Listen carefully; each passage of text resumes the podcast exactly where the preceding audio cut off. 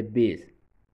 The bees are extremely sociable insects that live in the colonies that are established in the form of swarms and in which they are organized in a strict hierarchy of three social ranks the queen bee, the drones, and the worker bees. They inhabit every continent of the earth except Antarctic, and it is one of the oldest insects, known to inhabited our planet for more than 30 million years. But why are they so important? Now that the topic of bees, their disappearance, their consequence, and the creation of robot bees for pollution is the debugged again. And I'm going to try to explain a little bit why bees are so necessary for survival. As Albert Einstein said, bees are very important for the development of man because without them 60% of the fruits and vegetables we consume today will disappear without being pollinated. Bees are not only extremely important for humans, but, all, but also for entire ecosystem to function. As we know, bees allow plants to reproduce through pollution. These plants contribute to the food system by feeding animals other than humans, such as birds and insects.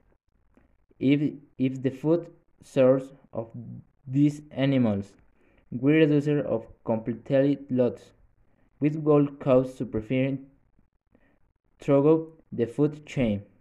Additionally, about 80% of flowers plants depend of nomination if this process stops. Not only do we have the potential to lose beautiful plants, but also food for use. Birds, squirrels, and of the other animals that depend of plants for food. Of the 100 crop space that support 90% of the world's food.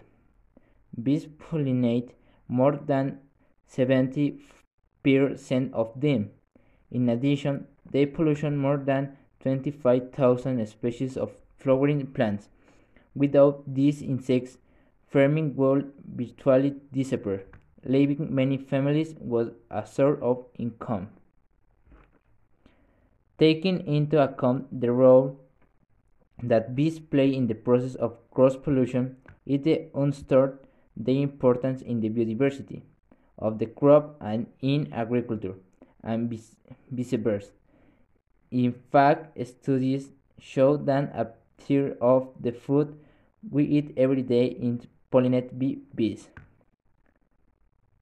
A systematic disappearance of the species would imply serious imbalances in the world economy, since they are relative to the generation of billions of dollars annually in agricultural products.